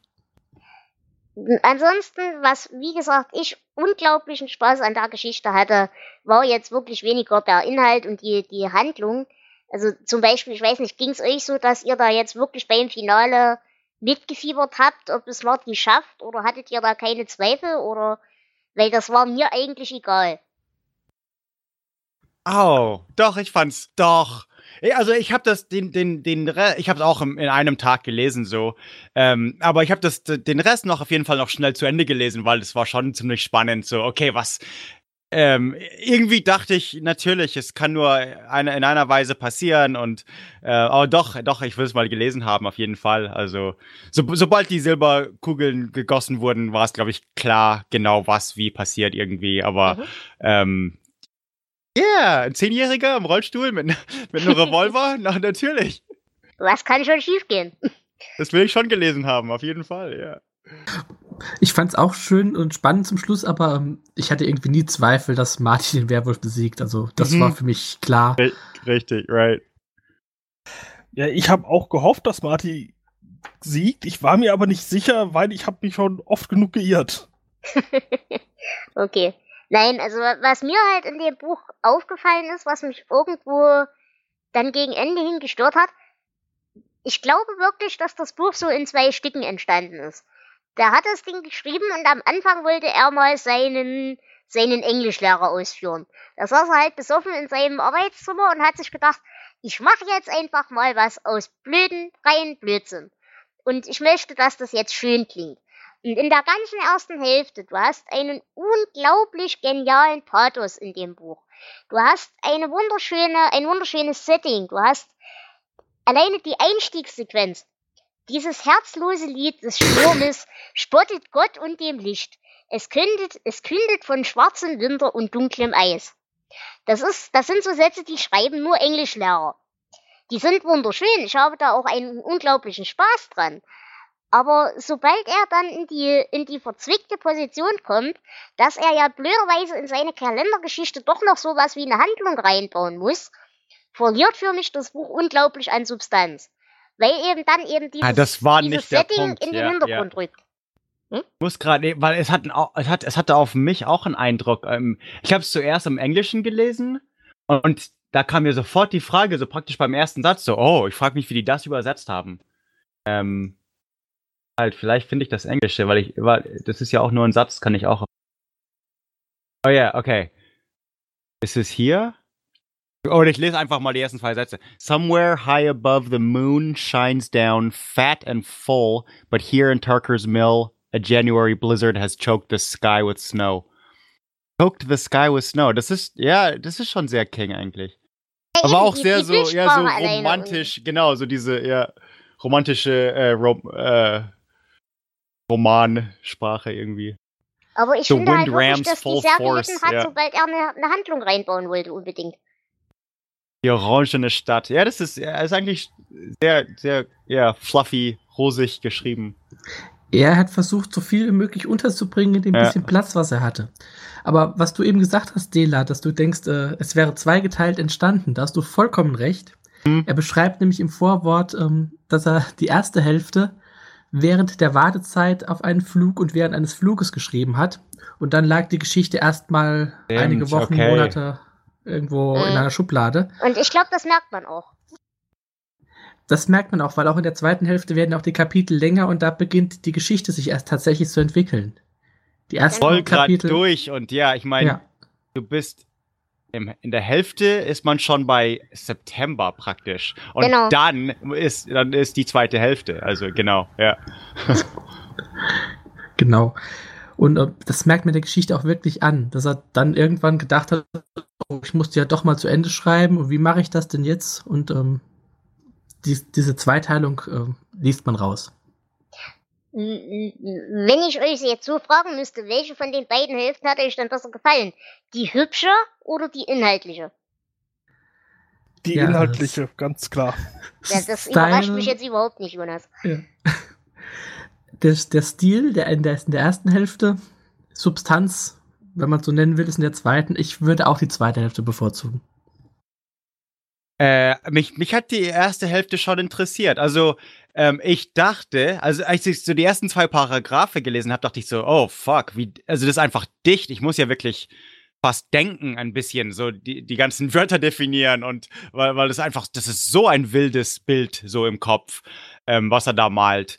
Ähm, aber, da, aber das macht auch total Spaß. Also ich war, ich war total hingerissen. Ich glaube, wenn es dann so weit, ich weiß nicht. Also ich habe das ganze Ding, ist, das war so kurz. Ähm, es ist schwer zu, weil ich bin, ich bin das ganze Ding einfach durch. Ähm, ich glaube, also nicht, dass ich, dass, dass ich jetzt der zweiten Hälfte gelangweilt wurde oder so, sondern es, es verwandelte sich auf jeden Fall äh, mittendrin zu was völlig anderem. Aber so die, die erste Hälfte war immer noch sehr einfach cool zu lesen. Also hat einfach Spaß gemacht zu lesen, als so als, als Literaturwerk ein bisschen. So, Mhm. oh, okay, hier ist eine Werwolf-Story, ein bisschen kitschig mit Valentine's Day und so, aber ähm, aber ja, eben doch so so dicht. So ich müsste ich musste meine Gehirnzellen ein bisschen anstrengen und so für ein sch schwachsinniges Werwolf-Story. So, oh, okay, ja. Mhm. Nee, Ja, und wie gesagt, mir ging das auch so, aber ich habe halt wirklich, weil ich an der Geschichte an sich überhaupt kein Interesse hatte, äh, mir hat der erste Teil wahnsinnig gut gefallen. Ich habe da wahnsinnigen Spaß dran gehabt. Aber für mich ging dann so ein bisschen der Spaß dran verloren, als er dann un unbedingt da eine Geschichte draus machen wollte. heißt du mo ja okay ja ich weiß es nicht ich also dann war ich irgendwie drin und dann wollte ich mehr also mehr Details mehr mehr mehr einfach und dann kam auch mehr. Also dann dann, dann verlangsamte sich das Tempo und es kam you know eher eine Geschichte dran ich ich, ich glaube die die es passt irgendwie auch auch wenn es ein völlig anderer Stil ist ähm, so weil es so kurz ist funktioniert es wenn es ein Es ist wirkliches zu kurz, Buch es wäre versauen, da gebe ich dir vollkommen recht. Ja. Genau, wenn wenn es so vier Kapitel, so 100 Seiten in einem Stil waren und dann ist man mittendrin und plötzlich ändert sich alles so, hä, was habe ich gerade gelesen? Dann, ich glaube, das, das wäre einfach verwirrend und irgendwie so Off-Putting und keine Ahnung. Ähm, und dann würde ich die zweite Hälfte nicht mögen, weil ich dann, ich bin ja in dem Buch drin, weil ich die erste Hälfte mag. Also und dann bin ich ja schon Genau. mittendrin. Aber das Ding ist so kurz, dass ich glaube, es hat, ja, es hat einfach gepasst. Also ja, beide Seiten, äh, beide Hälften waren okay, ja. Okay. Ähm, habt ihr jetzt erstmal noch Schlüsselszenen, über die ihr generell reden wollt? Weil sonst würde ich erstmal über die Symbolik und die ganze Werwolf-Thematik reden. Der Bauer, der eklige Bauer, der seine Frau irgendwelche Geschlechtskrankheiten gab und einfach Genau. ein Arsch war, dass er Elmer hieß. das habe ich sogar auf. Ich habe bloß so äh, vier, fünf Stichpunkte aufgeschrieben, aber ähm, eines davon war always a farmer named like Elmer. Ich glaube, ich glaub in Men, Men in Black mit Will Smith und so war es Egger oder irgend sowas. So Egger. Okay? Keine Ahnung, aber es muss irgend so ein Name sein. Okay, das, ja. Also das Äh, ist so ein, so ein Insider-Gag bei euch. Das, äh, Ja. wie, bei, wie bei uns, Martin ist kein Name, Martin ist ein Schicksal. Also Okay. El Elmer heißt in der Realität, glaube ich, keiner. Also, Äh, Elmer Fudd. Ja, also in, in, ich glaube, in meiner, in mein Großvater kannte vielleicht noch Elmers. Äh, Also die gab's mal tatsächlich so in der Generation, aber dann, dann in der Generation von unseren Eltern ist es vielleicht eben der Bauer und da kommt das vielleicht her, aber jetzt heißt wirklich keiner mehr Elmer, glaube ich. Glaube ich. Ja, es ist ein Markenname, Elmer's Glue, also das ist ein Klebstoff und so, aber äh, ja, nee. Okay. Ja. Ja, habt ihr noch irgendwelche Schlüsselszenen ansonsten? Ich habe nichts mehr. Du Okay. kannst loslegen, ja. Gut, dann reden wir doch mal ganz kurz über die ganze Werwolf-Thematik. Ähm, das Ganze ist eine Sache, die schon, ich sag mal, im, im kollektiven Gedächtnis schon relativ lange gängig ist, aber eben in mehreren verschiedenen Versionen. Es gibt die Tatsache, dass du den äh, Werwolftum als Götterfluch erfahren musst, aber es gab dann eben später in anderen und verschiedenen Kulturen auch noch diverse andere Möglichkeiten, wie du zum äh, Werwolf wirst. Wir haben schon erwähnt, wie gesagt, die eine gängige Variante, die uns immer präsentiert wird, ist, dass du eben irgendwelche lustigen Rituale bei Vollmond aufnehmen, äh, äh, durchführen musst. Das ist so die, die Film- und Fernseh- und, und Feld- und Wiesen-Variante. Dann natürlich die Variante, dass du gebissen werden musst von einem Werwolf. Aber, und jetzt kommen wir eben wirklich auch in die, in die regionalen Geschichten, zum Beispiel in der ganzen äh, germanischen Mythologie und so weiter. Da kommt zu einem großen Teil auch dieses, ähm, dieser Begriff des Berserkertums dazu. Und da kommen wir Oh, dann ja. wirklich zu drogeninduzierten Verhalten. Und äh, das ist eben zum Beispiel die Geschichte mit dem äh, blauen Fingerhut, dass man da eben wirklich durch, durch äh, Salben und ähnliche Dinge, die eben äh, gewisse halluzinogene Wirkungen hatten, einen einerseits schmerzlindernden Oh. Zustand und, und verhindernden Zustand erreicht hat und eben eine gesteigerte Aggressivität. Das ist aber eben vor allem im germanisch- und slawischen Raum die, die gängige Interpretation. Und da diese Menschen halt ab und zu mal dann mit irgendwelchen ähm, ja, Wolfshäuten oder Tierhäuten generell waren halt auch oft Bärhäute, deswegen Berserker, äh, eben dann durch die Gegend gerannt sind und irgendwelchen Leuten was auf den Schädel gehauen haben. Deswegen hat sich das eben durchgesetzt, diese, diese Verknüpfung mit der Tierseele. Aber die, die reine Tatsache, die Verknüpfung mit Pflanzen dazu zu nutzen, die ist auf jeden Fall vorhanden. Das ist nur nicht die gängigste. Das ist interessant. Da wäre ich jetzt nicht drauf gekommen. Also daran habe ich gar nicht gedacht. Aber ja, so dieses Berserker. Das ist interessant. Ja, okay. Und was noch dazu kommt, ähm, es gibt da halt auch noch tausend andere Varianten. Also zum Beispiel, wenn du einen Ring aus Menschenhaut hast oder einen Gürtel aus Wolfsfell und so weiter und so fort. Also da gibt's ganz viele Varianten. Aber man muss halt noch unterscheiden, ähm, entweder es gibt eine komplette Verwandlung in ein Tier, die eben auch die Seele umfasst, oder es gibt halt wirklich die, die eingebildete, scheinbare Verwandlung dann wäre eben der Punkt, dass auch der, in Anführungsstrichen, Werwolf sich an nichts mehr erinnern kann und nur noch die, die Spuren seiner Tätigkeit halt findet. Also, da, das ist so ein bisschen in der Mythologie eine Streitfrage. Sind das noch wirklich auch Menschen in ihrer Erscheinungsform? Oder haben sie quasi nur die Seele dann eines Tieres und reagieren dementsprechend? Ja, genau. Und King greift ja das, das Thema Werwölfe auch noch öfter auf oder zumindest auch ähm, Wehrkreaturen. Also wir sehen ja noch andere Verwandlungen. Ähm, in Talisman begegnet uns eine, ein Werwolf. In S begegnet uns ein Werwolf. Und was interessant ist an dieser Werwolfsmythologie ist ja diese ähm, Abneigung gegen Silber. Also was bei Vampiren Knoblauch und Weihwasser ist, ist ja bei, Vampir, äh, bei Werwölfen das Silber. Und da haben wir einige Kreaturen auch bei ihm, ähm, die auch mit Silber besiegt werden können. Eben Pennywise in Es oder die anderen Wesen, die ähm, als, als Outsiders bezeichnet werden, die, da kommen wir dann später mal drauf. Die haben alle so gewisse Punkte, äh, die alle ähnlich sind. Und auch die alle sind mit Silber zu bekämpfen.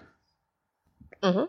Aber auch das ist halt generell in der Mythologie ein relativ ver verwendetes Ding. Also diese Tatsache von Silber, ähm, um, um das Böse zu bekämpfen, das ist eine relativ gängige Sache. Also das hat sich nicht King ausgedacht, sondern das ist halt Ja. ein bekanntes Mittel. Ja. Und was er hier noch mit drin hat, ist, wie gesagt, dieses, dieses Oberthema der Bestie im, im Menschen, äh, was er ja in diversen Hinsichten eben gerne mal pflegt, aber was er halt besonders gerne an seine religiösen äh, Figuren bindet. Und das zweite Opfer, da haben wir ganz viel dieses äh, Element der Wolf als Symbol von Lust und Gier. Weil sie ja so diese, diese, ich sag einfach mal, untervögelte Frau ist, ähm, die dann dem Ganzen zu, zum Opfer fällt und so weiter. Also hier wirklich auch diese Verknüpfung von Wolf und Wollust und Sünde und so weiter und so fort. Ja, das wäre eigentlich auch zur Symbolik erstmal das, was ich dazu hätte. Gut, ähm, wenn ja. ihr keine Ergänzungen dazu habt, was? Weiß nicht, ich wollte gerade fragen, wie viele, weil ich, ich war, ich war großer Fan von so Werwolf. Ich war großer Fan von allen äh, Vampir, Mummy, was auch immer, Werwolf-Filmen in den 80er, 90er und das Ganze. Also, ähm, und da gab's, da gab's auch Rollenspiele und das Ganze mit, mit Werwölfen und so. Und, und ähm, also habt ihr auch äh, American, das alte war American ja. Werewolf in London und dann gab's in den 90er Jahren American Werewolf in Paris und ich ähm, weiß nicht welcher, ähm, es gibt einen, wo er neben diesem Werwolf sitzt in dieser, in dieser Schule oder keine Ahnung was. Äh, und das so tut ihm erstmal nichts und er soll quasi, er, er will das Blut damit auflecken und muss dann aber halt kotzen. Ja, yeah, okay. Yeah. Ich weiß nicht, welcher Film das ist, aber den fand ich putzig. Äh, na, ja, ja, es gibt auch so äh, Teen Wolf, eine Komödie ja, so mit, mit, mit äh, das war mit ähm, Michael äh, J. Fox. Mit Michael J. Fox, ja, ja genau. Also ja, also sowas habe ich auch schon immer gemacht und deswegen so eine weitere Werwolf-Geschichte, äh, also bin ich immer, bin ich immer interessiert und dann auch, ja, also auch so die, die Mythologie dahinter finde ich halt faszinierend. Also die eigentliche, so was von den Märchen kommt oder was von den, vom 19. Jahrhundert, von den Romanen, von dem, von dem, you know, wo, wo auch Dracula und das Ganze herkommt und Frankenstein und das Ganze. An der also. Stelle sei übrigens empfohlen, es gibt da ganz, ganz viele wundervolle Podcasts. Ich kann euch die jetzt gerade nicht aus dem Kopf sagen. Ich weiß, es gibt da eine ganz fantastische Sendung. Mir fällt leider gerade nicht ein von wem, aber ich glaube, es waren die Lesser Bonaparts. Auf jeden Fall mit ähm, dem guten Menschen von The Eastern Border. Die haben mal eine Folge zu Werwölfen und Werwolf-Mythologie gemacht. Die werde ich euch auch verlinken, wenn ich sie denn wiederfinde. Aber Eastern Border, das, der muss sich, ich glaube, der kennt sich ein bisschen aus. Also der, der ist, äh, wie sagt man, Lat, äh, Latvian, Latland, ja, genau. Latländer? Yeah. Lettland. Mhm. Ähm, ja, Christophs Andresons, der ist genau. cool. Ja, ja, auf jeden Fall. Äh, auf jeden Fall war das eine sehr interessante Folge. Ich weiß bloß eben nicht mehr, ob er das in seinem eigenen Format gemacht hatte oder als er bei den Lesser Bonaparts war. Da muss ich nochmal nachgucken. Aber auf jeden Fall, da hat er eine sehr tolle äh, Folge eben zu Werwolftum und so weiter gemacht. Und es gab aber da bilde ich mir ein, das könntest sogar du gewesen sein, Travis, äh, gab doch mal eine Folge zu Werwolf-Prozessen in Deutschland. War's das nicht du? War das nicht, ich glaube, ist das vielleicht eine geheime, geheime Kabinettfolge vom Butler? Ich bin mir echt nicht sicher. Er hatte, er hatte auf jeden Fall eine ähnliche. Ich weiß jetzt nicht, ob es Werwolf war, aber ja, also, nee, ich, ich, ich selber glaube ich, war das nicht. Aber äh, auf jeden Fall, nicht, wenn ja. ich die Folgen finde, ich werde sie euch verlinken, die könnt ihr auf jeden Fall anhören. Die sind sehr interessant. Ich, ich frage ich frag mich manchmal, ob, ob ähm, in Europa, was in Europa Werwolf, so Mythologie und, und Legenden und so war, ist bei uns ähm, eher Bigfoot oder wird ja. durch Bigfoot ersetzt. Genau. Weil ich bin, ich bin nämlich zehn oder hundertmal größerer Bigfoot-Fan und ich liebe diese Geschichten und ähm, ich will, ich will wirklich daran glauben. Also ich, ich, ich, ähm, ich beuge meine Skeptik, wenn ich über Bigfoot höre und, und spreche, ähm, weil ich wirklich mitten, äh, aus mitten im Gebiet von Bigfoot äh, Country komme. Und äh, wenn man da einfach, also jeder hat irgendwie mal Bigfoot gesehen oder der Onkel hat Spuren gesehen, keine Ahnung, jeder hat Fotos und alles Mögliche. Und ähm, und tatsächlich gibt es wahrscheinlich null wissenschaftlichen echten Beweis für Bigfoot. Und, und ähm, ich glaube einfach, was so stelle ich mir ein bisschen das Ganze im 19. Jahrhundert vielleicht in Europa vor. So, alle haben Werwolf-Geschichten und ähm, man will irgendwie ein bisschen so, äh, vor, also ihr habt ja vielleicht kein Halloween, aber so vor allem um, um, um diese Jahreszeit, um Halloweenszeit, ist es halt wirklich beliebt, so, okay, welche gruseligen Geschichten kennen wir? Und da kommen alle Horror-Tropes raus und werden ausgepackt und ja, also mhm. Werwölfe dürfen da nicht fehlen, auf jeden Fall, finde ich. So war genau. ich schon immer ein bisschen, ja. Und Bigfoot auch. Flo, du wolltest gerade noch was sagen? Ähm, ich glaube, die Hoxillas hatten mal eine Werwolf-Geschichte Und wenn ich mich richtig erinnere, war das Oh. sogar eine, äh, die bei mir um die Ecke gespielt hat. Es gibt nämlich hier die Geschichte vom Werwolf von Moorbach, so in der Ecke des Flughafens Frankfurt-Hahn. Das ist ja bei mir hier wirklich um die Ecke. Und äh, die ist so, also diese Legende ist noch gar nicht mal so alt. Stammt, glaube ich, so aus der Mitte des letzten Jahrhunderts. Und da gab es angeblich auch hier einen Werwolf. Okay, auf jeden Fall, äh, alle diese Folgen, die ich da meine, werde ich euch da mal verlinken. Wie gesagt, vorausgesetzt, ich finde sie wieder, weil das sind alle Sachen, die sind mindestens drei Jahre alt, aber sehr lohnenswert. Und generell, äh, Dark Myths Collective könnt ihr euch gerne auch immer alles anhören, da fällt viel, viel, viel, viel Gutes raus. Gut. Äh, Symbolik soweit abgehakt. Jonas, dich frage ich gar nicht erst, weil ich weiß, dass du über Symbolik drüber wegliest. Ja, Hervorragend. Dann kommen wir doch kurz zu den Querverweisen. Da habe ich jetzt eins gefunden. Liebe wäre wir Rosen in der Dämmerung. Flo, du hast sicherlich auch noch eine? Ähm, ich habe über Takas Mills, beziehungsweise Taka Mills, äh, so wird es im Film genannt und im Hörbuch, aber äh, tatsächlich ist Takas Mills, also der Ort kommt nicht nur in diesem Buch vor, sondern auch in die Arena. Das ist der Nachbarort von Chester's Mills. Yeah. Und, und Under the Dome, glaube ich, auch. Also auf jeden Fall in. das ist äh, die Arena, ja. Das ist oh, der deutsche oh, okay, Titel. alles, alles klar. Ah, ja, ja, ja. Achso. Stimmt. Äh, Das ist logisch, ja. Ah, ja, auf jeden Fall. Das, das, ich glaube, das ist so. Ähm, äh, dann Maine generell schreibt ihr, hat irgendwie hunderte von Bücher von, von King finden in Maine statt. Und in Maine ist eigentlich nichts. Also Maine ist komisch, dass da so viel passiert eigentlich. Ähm, ja, keine Ahnung. Deswegen sind die meisten Orte auch erfunden. Ja, also, also Maine, Maine ist ein ziemlich großer, äh, großer Staat und auch wunderschön äh, soll es sein, aber auch ein bisschen, ich, ich glaube, ja, keine Ahnung, ich, es ist er dort aufgewachsen, ich vergesse das immer, seine Beziehung zu Maine. Aber er wohnt nicht mal da, oder vielleicht doch jetzt, aber nicht Äh, immer. Doch, ähm, also er nicht immer, aber er ist, glaube Er ich, da wuchs dort auf? Okay, okay. Genau, und er wohnt ja. jetzt auch wieder da. In Bangor, Ich glaube, ich würde, glaub ich. würde auch immer über Oregon schrei schreiben, wenn ich immer, weil Oregon ist auch, da könnte alles sein, eben auch Bigfoot und alles Mögliche, was einfach, ähm, es ist sehr, sehr rural, also sehr landlich. Es sind da nicht so viele Leute, es ist nicht sehr eng bevölkert.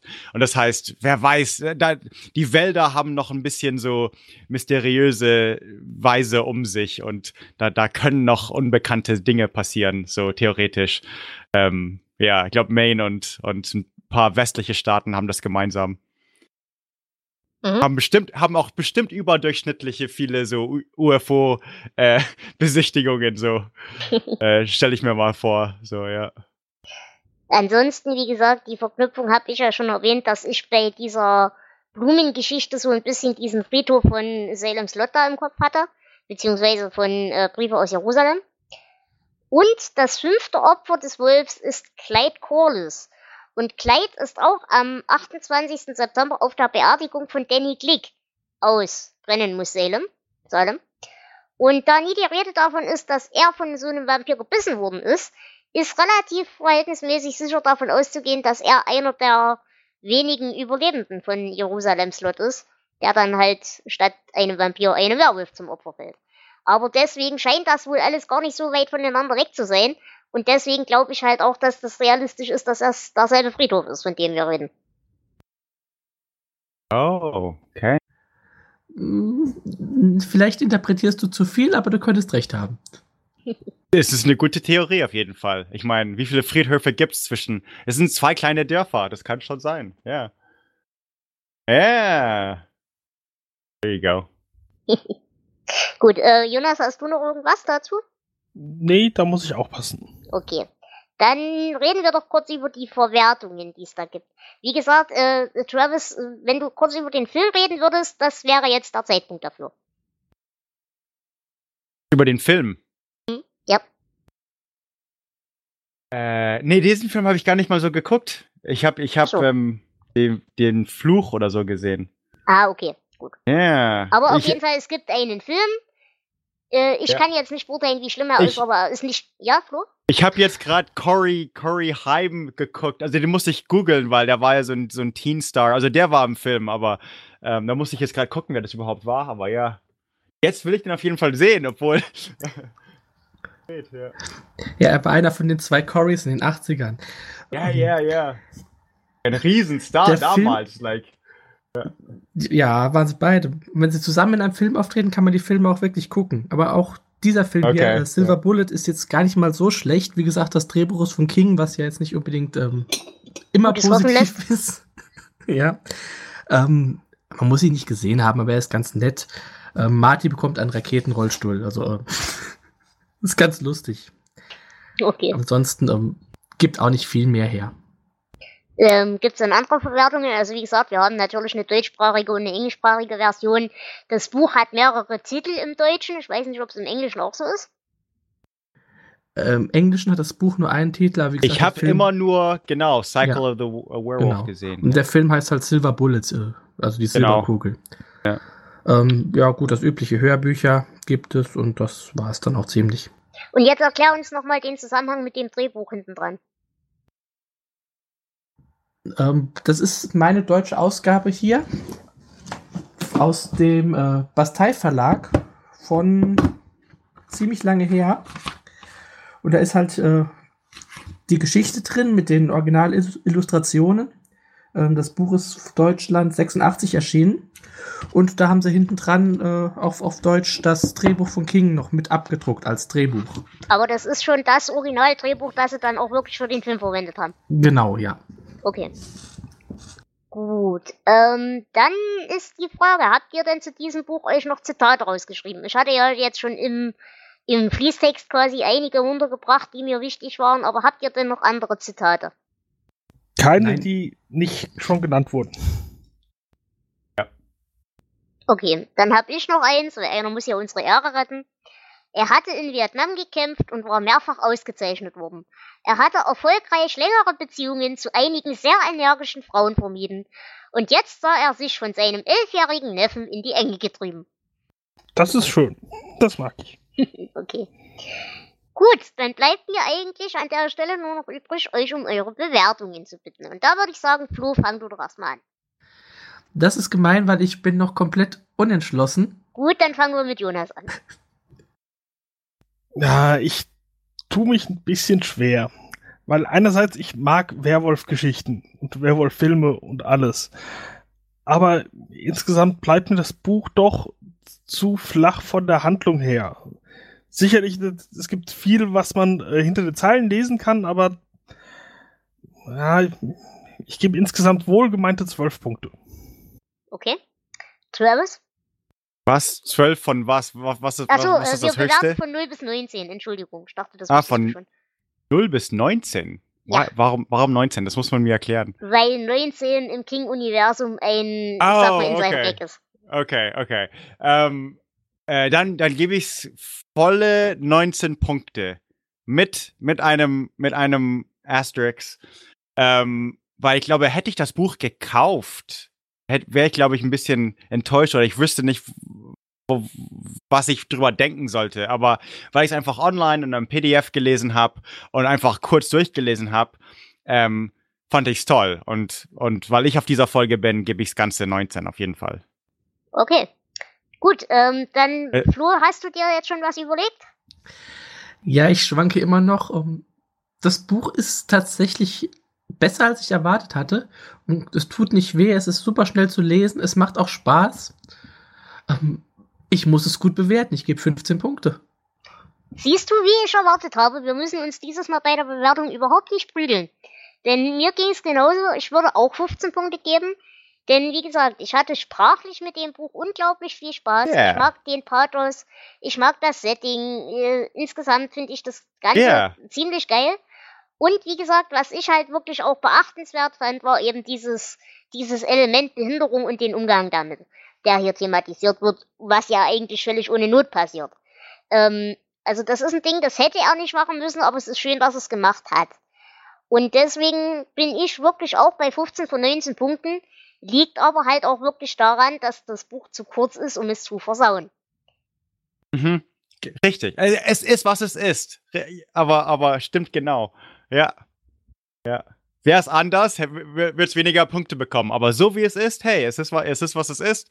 Und es ist, es war eine coole Story und, und ähm, auch nicht zu lang eben. Ich, man konnte es einfach schnell durchlesen. Genau. Deswegen, ja. Also wäre Christine auf Hat die dieser Länge gewesen, hätte ich äh, das besser bewertet. Aber andererseits muss ich dir halt auch zustimmen, Travis. Äh, hätte ich dafür Geld bezahlt, wäre ich wahrscheinlich sauer gewesen. Weil, wie gesagt, für die Mhm. paar Seiten brauche ich keine, kein Buch für 30 Euro kaufen. Ich weiß nicht, wisst ihr zufällig, wie viel das Ding damals gekostet hat, wo es rauskam? Ähm, Gute nein, Frage, ja, weil Die, diese limitierte kurz eigentlich. Erstausgabe war ziemlich teuer.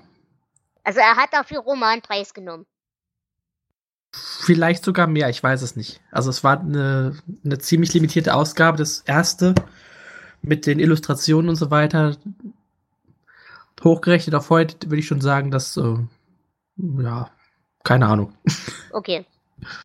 Nein, also das muss ich noch dazu sagen. Es ist wirklich, wirklich, wirklich sehr kurz. Also wenn man es kauft, äh, muss man sich schon überlegen, ob man dafür denselben Preis nicht auch ein 1200 Seiten Buch holt. Na gut, ähm, wenn ihr an dem Punkt keine Ergänzungen mehr hat, habt, dann würde ich zur Hausmeisterei überleiten. Sehr gerne. Gut, äh, denn es gibt, wie gesagt, ein paar kleine Dinge, die wir haben. Erstens, wir hatten euch ja schon angekündigt, wir werden dieses Jahr wieder bei der Night of the Pots mitmachen. Ganz liebe Grüße an diese Stelle an, der, an die Kollegen vom Raucherbalkon. Es ist schön, dass ihr das Projekt wieder aufleben lasst. Und wir freuen uns darauf, da mitzumachen. Wie gesagt, Details dazu erfahrt ihr später. Ansonsten, wie gesagt, die äh, Richtung wird die sein, dass wir dieses Jahr bis Blut noch kommen. Wenn es klappt, klappt's. Wenn es nicht klappt, klappt's nicht. Aber wir brauchen für Blut immer noch äh, Menschen, die mit den Kurzgeschichten mitmachen wollen. Der TJ hat sich schon angemeldet, der hat allerdings uns noch nicht gesagt, welche von den sechs übrig gebliebenen Kurzgeschichten er machen möchte. Aber so oder so werden noch drei übrig sein. Das heißt, da könntet ihr, wenn ihr Lust habt, euch gerne trotzdem noch melden und fuchteln. Äh, dann würden wir da sehen, wer jetzt welche Geschichten mit uns macht. Und wenn es dann irgendwelche Doppelungen gibt, dann senden wir halt mit mehreren Personen. Das ist auch nicht so schlimm.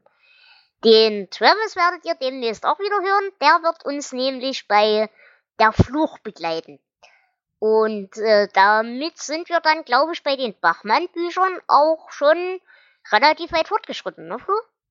Ähm, das letzte offizielle, äh, später kommt noch ähm, Plays. Ich weiß. Regulator, ne? Ach, stimmt, das kommt ja auch noch, ja. Also wir kriegen noch zwei Stück, die äh, unter Okay. Bachmann laufen, aber die nicht so ganz richtig Bachmann sind. Genau. Ah, okay. Ich dachte, ja, ich dachte, Fluch war eines der letzten auf jeden Fall. So das Ende vom Bachmann-Ära irgendwie. Ja, genau, das- die das anderen, die letzte- hat er halt dann irgendwann mal rausgekramt gehabt. Genau, das war das letzte. Aber dann ähm, wusste man schon, dass er Bachmann war, glaube ich, oder? Äh, ich Genau, meine, das mit hat dem das, Buch ging's zu es, hat, Ende. es hatte keinen Punkt mehr. Eben, ja, ja, so. Ja. ja. Ja, ansonsten, wie gesagt, ähm, wenn ihr mitmachen wollt, ihr könnt uns auf verschiedensten Wegen kontaktieren. Wir haben natürlich einen Twitter-Account, über den ihr uns anlabern könnt. Ihr könnt uns auch alle einzeln anlabern, wenn ihr das möchtet, oder wenn ihr äh, lieber mit einem von uns direkt interagieren wollt. Und wir haben auch neuerdings einen Mastodon-Account, den ihr auch gerne besuchen könnt, wenn ihr möchtet. Ähm, Und ihr werdet demnächst eine Sonderfolge von uns bekommen. Genau. Diesmal nicht mit einem schlechten Buch, sondern äh, wir nehmen teil am äh, Horror Oktober. Und äh, ja, lasst euch überraschen, was da euch auf euch zukommt. Genau. Und ansonsten, äh, wie gesagt, ich hoffe, ich habe niemanden von euch den Feed gespammt, denn wir haben die Seite noch ein bisschen umgebaut und äh, meines Wissens nach es dürfte dabei aber nichts passiert sein. Ich hoffe, das Ganze ist jetzt für euch ein bisschen übersichtlicher und ja, mal gucken. Äh, wollte ich euch noch sagen, sollte ich dabei irgendjemanden Chaos im Feed verursacht haben, dann tut's mir fürchterlich leid, aber ich glaube, ich habe es erfolgreich vermieden. Gut, das müsste eigentlich zur Hausmeisterei auch alles gewesen sein. Wie gesagt, wenn ihr mitmachen wollt, schaut in unsere Leseliste. Alles, was noch nicht durchgestrichen ist, ist noch komplett frei. Aber selbst das, was durchgestrichen ist und noch nicht versendet wurde, da könnt ihr auch gerne trotzdem mitmachen. Dann senden wir halt mit mehreren Personen. Ihr braucht dafür nichts weiter. Äh, ihr braucht nur ein Mikrofon oder irgendwas zum Reinsprechen.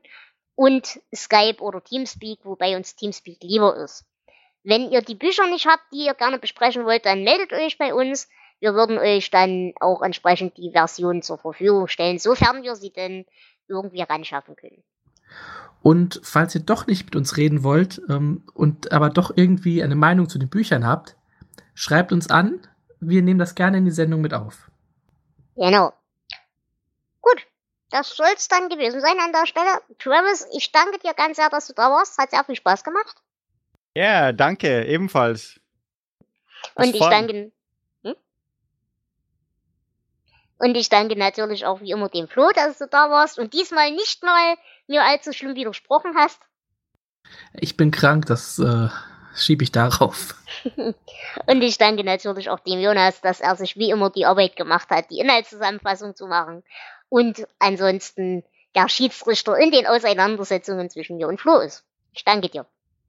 Gerne und auch vielen Dank für die Moderation. In diesem Sinne, liebe Hörerschaft, wir danken auch euch fürs Zuhören. Wie gesagt, wir freuen uns auf eure Meinungen und auf eure Interaktion. Und wir hören uns dann demnächst wieder. Was ist denn eigentlich die nächste Folge? Der Talisman. Ach du Scheiße. Ja, äh, viel Spaß dabei beim Talisman. Freut euch auf eine Folge, in der ich die ganze Zeit fröhlich auf einem Buch rumhassen werde. Wahrscheinlich nicht allein. Vermutlich werden wir nächstes Mal wieder einer Meinung sein, ja. Gut, in diesem Sinne, ich danke euch fürs Zuhören, macht euch noch eine schöne Zeit, genießt das herbstliche Wetter und lasst euch gut gehen. Ciao. Tschüss, bye. Tschüss.